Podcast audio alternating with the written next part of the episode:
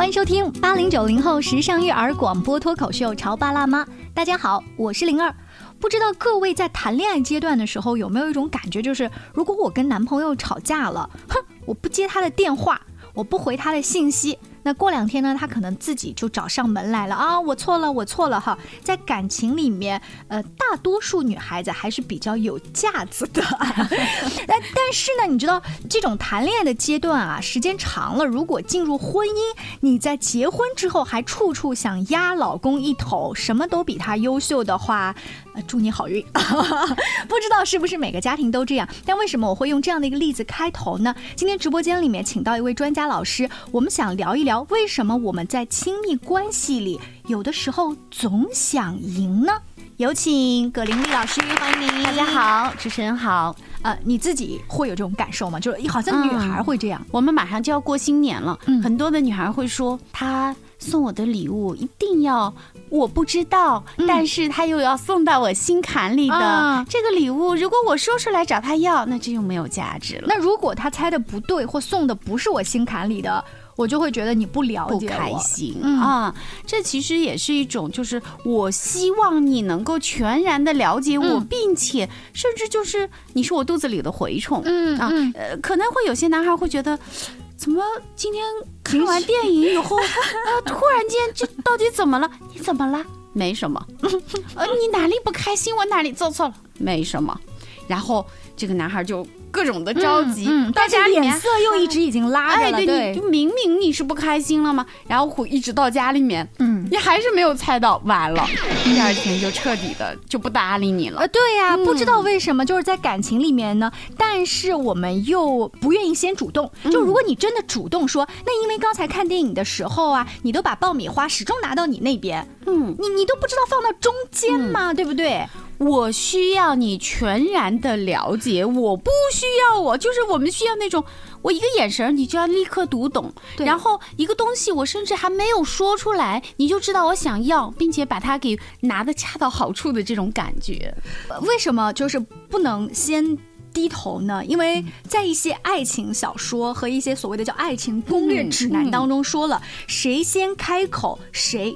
满盘皆输，或叫谁先动心谁满盘皆输。就我们会有一种恐惧感，就是呃，如果我主动去要了，是不是就这个东西不值钱了？如果我主动的表达了我需要你，是不是你就会看我不那么重要了？嗯，然后我们就各种的。说的难听叫作啊，说的好听点叫使小性子的这种，然后我来考验你是不是对我真诚，就是我都作成这个样子了，你看你还对我不离不弃，哎呀我就安心了。所以说你讲的这个作背后啊，男孩子们之间也会互相讨论。嗯，男孩子如果能忍受你作一次、两次、三次或者一年、两年、三年，对不对？他最后离开你的时候，可能这个男朋友会说：希望你改改自己的性子，不要总是等着别人来低头。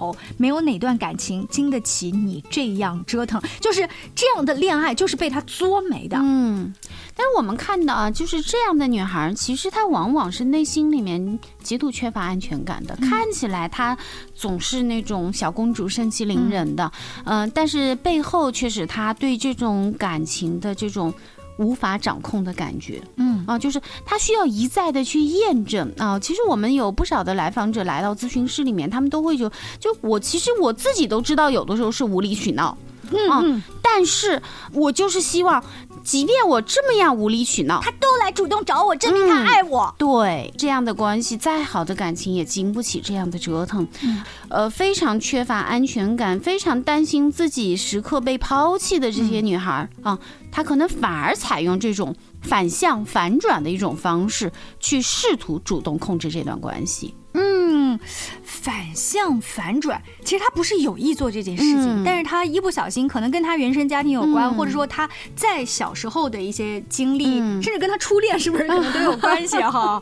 就是如果一个东西我去正向的去追求的话，可能是失败的，嗯，或者这种挫折的经验，这种受挫的这种被丢下来的这种恐惧，这种体验感非常的不好，然后我就要试图去在这样的关系。里面去掌握这种主导，我不去追，我要你来追我。嗯，在葛老师接触到的一些个案当中，去说自己这个问题的女孩多半是多大年纪？有很多是在婚恋这个阶段，也有不少是在结婚以后很多年，甚至有孩子之后。哦，都结婚很多年，都有孩子了，那这个婚姻本来就是也相处了一段时间，他还能有这样的自我反省，还挺好的。就是他会发现这个关系给他越来越经营的不是像原来期待的那样了。那就是其实往往我们看到这些呃很作的这些女孩，她其实是非常在意亲密关系的。你看起来她总是好像拿这个东西不当回事儿，总是在折磨对方啊，但实际上她内心里面是对这个关系非常的敏感的。然后当这个关系真的给他搞得越来越冷的时候，当对方终于有一天受不了了，随你怎么作，我就把你晾一边的时候，他这时候受不了了，然后他走进咨询室，就是说我这个关系会不会失去，那种恐惧出来了。嗯嗯，其实作我们到底怎么样来理解？我们做了哪些事情就要作呢？你觉得？哎，比如说你刚才举的这个例子啊，就是我其实就是因为你没有把这个爆米花放在我们俩中间，或者把这个爆米花往我这边放一点，他内心里面很敏感的就是你是不是看我没有那么重？嗯啊，你是不是觉得你吃比我吃更重要？你对于我的感受没有那么尊重，然后我就会通过这种我的不高兴去检验，不停的检验。你看我都不高兴了，你还在不在乎我？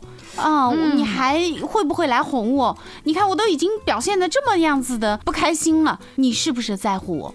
哎，那他潜台词是不是因为觉得自己还没有那么好，所以一个爆米花放在中间还是旁边，都能显示出这个男朋友心里面到底有没有我？对啊，如果说我自己足够的自信的话，管你爆米花放在哪儿呢？我要想吃的话，我要吃，拿过来，拿过来就好了嘛。他对于这种直接的表达或者这种直接的索要爱的方式是不适应的。会有很多的担心，因为当我要的时候，可能意味着我被拒绝。哦，对，我要要不来，然后我很难受，我很尴尬，我很失落。但是反过来呢，如果用我拒绝你的方式，嗯嗯嗯嗯，那我至少掌握了一些主动权，是我拒绝你的哦。这也是我们很多的女孩在恋爱当中动不动就说我们分手吧，然后这个分手。其实，如果男朋友说好的，那完了啊！对，他说分手不是为了分手，而是用分手去告诉你，你要赶快来哄我哦。嗯嗯嗯，是拿分手去试图威胁对方，实际上他自己才是最恐惧分手的这个。嗯，哎，这个大家看爱情小说啊当中，在包括自己谈恋爱的经历，你就会感觉，当一个女孩在情绪当中说“那我们分手吧”，嗯，她一定说的是假话。如果毫无表情。说我们分手吧，哎，这时候男孩子反而开始紧张，他察觉到这不是情绪下的，是考真格的，对对，就是我们会用这种拒绝的方式来。去索取啊，这个是跟他这个成长过程当中的这种习惯性的防御方式有关。嗯，还有就是说，嗯，我们可能也会有一些所谓的这个恋爱小秘籍呀，就是啊，你千万要掌握主动权呐，不能够示弱啊，嗯呃，会有这些给女孩洗脑的这些东西。哎，你觉得有帮助吗？暂时的可能会，但是你要相信一个真正的亲密关系，它一定是建立在彼此的真诚和。信任的基础上的，嗯，那么这些所谓的这种小技巧、小花样，它在两个人的激情冷却下去之后，在真正的朝夕相处的过程当中，其实这不是技巧，而恰恰是暴露了你的人格上的缺陷。刚刚葛老师提到那些亲密关系小技巧的一些文章跟网站啊，我不知道，嗯，在听节目的各位，你们是从什么年龄段开始了解到这些东西？我大概是。因为我们那时候真正初恋那个阶段是没有这方面的科普，等到有的时候发现已经迟了，想，嘿，我怎么不早一些年学到这些技巧啊？但其实，在一个青春期的孩子哈，甚至更小，他其实跟父母生活在一起的时候，他就在探索，去演习亲密关系。嗯。爸爸妈妈可能会因为你今天这个菜炒的咸了还是淡了，就这一个小小的争执，然后怎么化解，过渡到剩下一个你学习的问题。你看这个话题的更迭，是不是就很巧妙的把刚才那个矛盾给过去了？我们是怎么样子的去处理生活中日常的矛盾的？我们怎么看到父母亲怎么处理他们的矛盾的？你刚才说到的菜炒咸了，我可能有两种表达方式，甚至有 N 多种啊。比如说，哎呦，我觉得今天这个菜有点咸了，下次是不是要淡一点？或者说，今天是不是我口味有点问题啊？我怎么觉得咸？那我就吃另外一个菜吧。啊，这是一种正向的表达，我不接受，但没有批评和指责。但如果说，哎，你怎么搞的？你这个菜越炒越咸，甚至我们可能会说，我都讲了多少次了，你总是把菜炒得这么咸。嗯，那么这个里面就是一种拒绝、指责和批评。孩子在旁边听到了，他是习得这种方式的。嗯，就是我怎么去表达不满。呃，刚才葛老师说，我都已经说了这么多次了，你总是把这个菜炒这么咸。如果我们把这个突然定格哈，就追溯说男主人你不应该这样讲，那个男主人可能会很委屈说。我讲的是事实，我说了多少次？你看，我是说了很多次，对不对？你总是把菜烧了这么咸，因为你很多次确实把菜烧了这么多咸，我没有情绪在里面的，我只是在讲事实，这绝对不是事实，这是一个非常带有情绪化的评价。嗯啊，你可以说一个事实，就是我觉得这一周有三次菜都比较咸。这是一个表达，就是我觉得今天和昨天啊，还有前天晚上的菜，我吃的都比较咸，这是一个没有情绪化的表达。嗯啊，我都说过多少次了，这个菜很咸，这是一个情绪化的表达。你看，这个孩子可能就在从小在这样的家庭当中，他在慢慢习得亲密关系。嗯，那等到呃他谈恋爱的时候，比如说到电影院，嗯，你刚才把爆米花放在你那边，我手。往你那边拿了好多次，你都没有照顾到我。嗯，你应该稍微把它放在中间啊。如果放在我这边的话，那我更开心。嗯，这就是合理的表达吗？对，就是我想吃，但是我够的比较远，能不能把把它拿过来一点？但是你只是表达了我，你拿过来一点，你没有表达你的不爽。嗯，你刚才一直放在你那边，我还不爽呢，我不爽了两分钟。可以表达不爽啊，可以啊。嗯，你把那个爆米花拿得很远，我够起来非常的难受。嗯，呃，我希望你能够把这个爆米花拿的凑到我近一点。嗯，我拿的非常难受，这就是我的一个不爽啊。但是不是一个情绪化的，嗯，我觉得很恼火。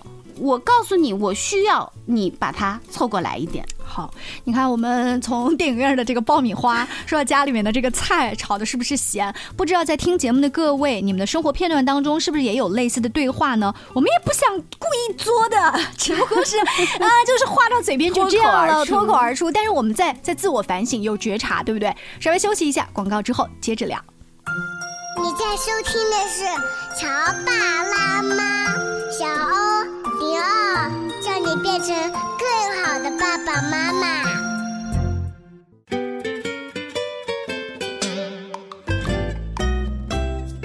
广告之后，欢迎大家继续回来。今天潮爸辣妈的直播间，灵儿请来了葛玲丽葛老师，我们一起来聊一聊在亲密关系当中啊，大部分的女性她会有一点这个。作作就是什么意思呢？在遇到了矛盾的时候，我不太习惯主动无情绪化的去表达，而是先采用冷战，或者等着对方先来认错一两次可以，但时间多的话呢，他他有的时候能我知道你怎么不爽，我就不想讲。嗯，那如果我们先讲，我们主动沟通的话，就等于我输了，输了就等于那我好没面子啊。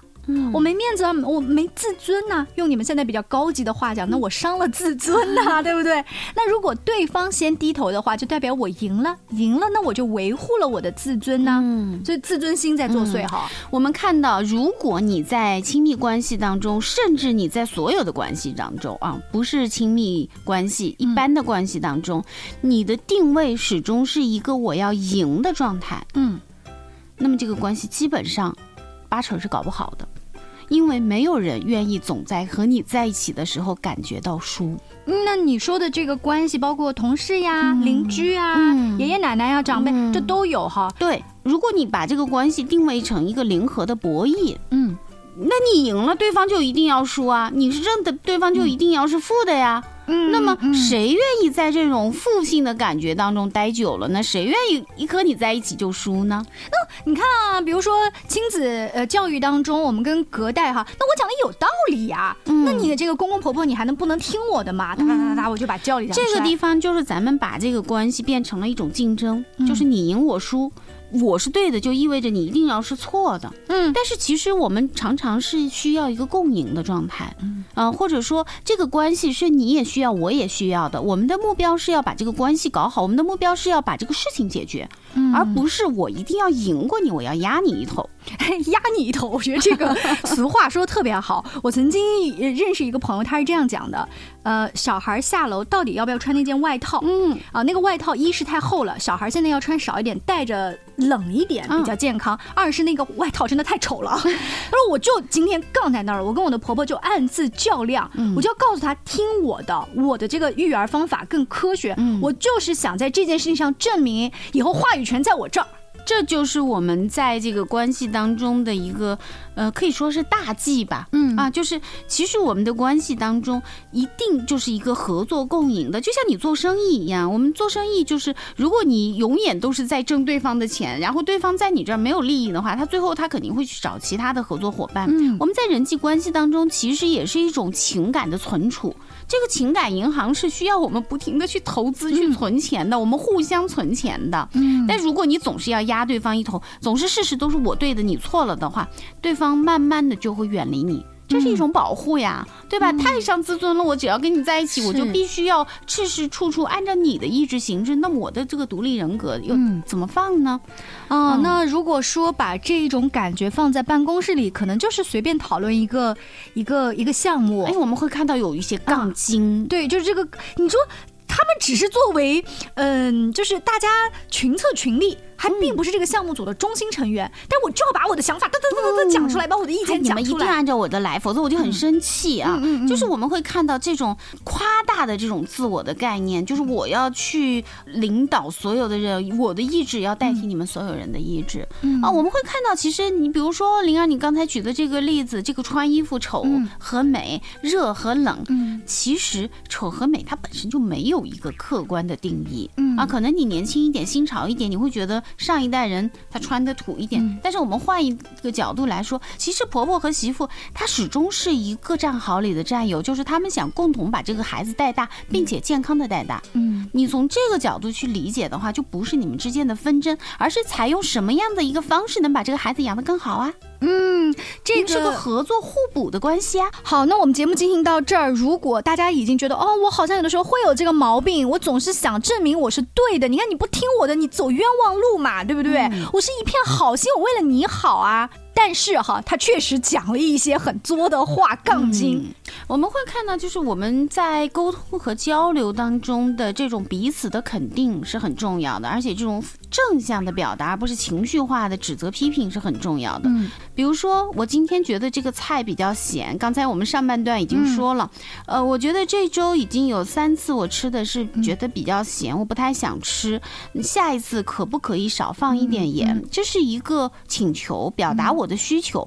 但是如果你说你总是把菜做的那么咸，你一点健康意识都没有的话，其实对方是懵的，就是他并不知道你的需要是什么。啊、哎，刚葛老师举的这个例子啊，在我的家庭生活当中，我曾经用过一次。嗯。但是对方给的回应呢，并不像电视剧里面立马就说啊，好的，那我下次注意。也不是，他可能一开始也不太高兴，嗯。就我辛苦下厨，你还给我提意见，嗯。而且他可以感觉出你在刻意压着火调整你的语言，嗯他会没好气儿的接一句，知道了。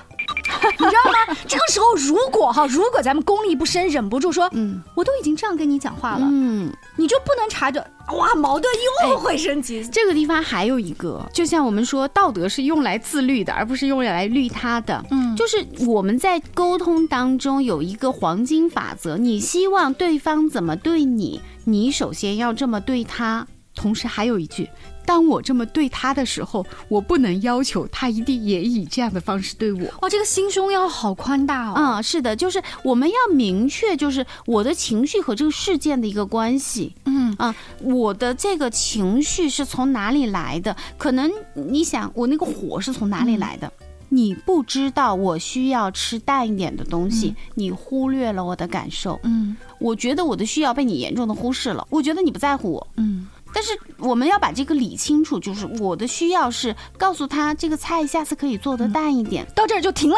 停，啊然后我们察觉到我的这个愤怒，其实是我担心他不够在乎我，跟这个事儿其实没有完全的关系。那我后面要表达那句吗？其实我希望你多在乎我，好像有一点啊、啊，可以不表达，但是咱们可以在具体的事情当中，首先把这个情绪给它过滤掉。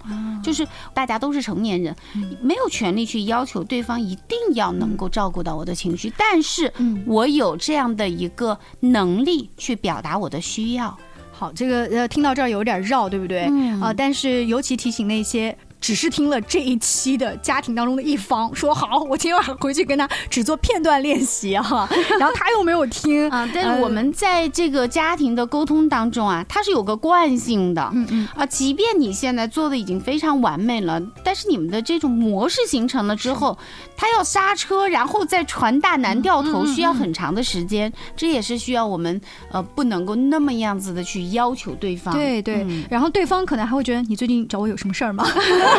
你怎么忽然这么好好的讲话，对不对？更习惯了你就逮着我就一作一冲这样子。嗯，就我们要察觉自己的情绪，并不是说我不能够有情绪，而是我要知道我的情绪从哪里来，嗯更多的把这个情绪的责任自己为自己负责，而不是因为你怎么样，嗯所以我能不生气吗？啊，所以在我们今天话题一开始提到了，在亲密关系当中，如果你察觉你总是想赢，然后你不断的用一些作的行为去破坏这一种亲密感的话，其实是你自己的内在需求没有合理的表达，嗯，然后你总是希望对方可以来满足你这个需求。他首先要猜，猜出了之后还要来满足。对。对对但其实真的没有人有这样的一个能力，因为你自己都不清楚，自己都没有去表达自己的需求的时候，神仙也没有办法呀。而且有的时候把这个思路打开之后，你会发现，如果是有关呃你需要别人很给你面子，就是你是一个要面子、很注重自尊的人，嗯除了这个人可以给你面子，其实你的生活当中还有很多其他的事情可以给你面子。对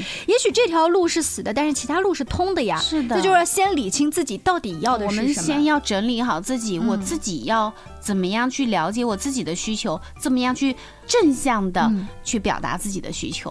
啊呃，今天我收获特别大的有一句话叫做“道德是用来自律的，不是他律的”。尤其是经常呃听我们节目的各位朋友，他会说：“哦，对吧？我听了节目，今天学到了一招，回去以后一试用。”就没有按照那个来。对对对，千万别这样哈！咱们默默念，咱们先改自己，先改自己。希望大家在亲密关系当中，每天都可以加一点点的分，然后螺旋式上升。下期见喽，拜拜，拜拜。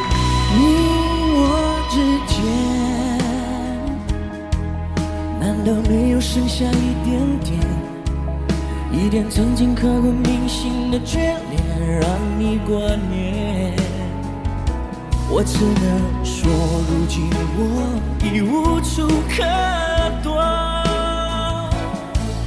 当我默默黯然回首，当我看见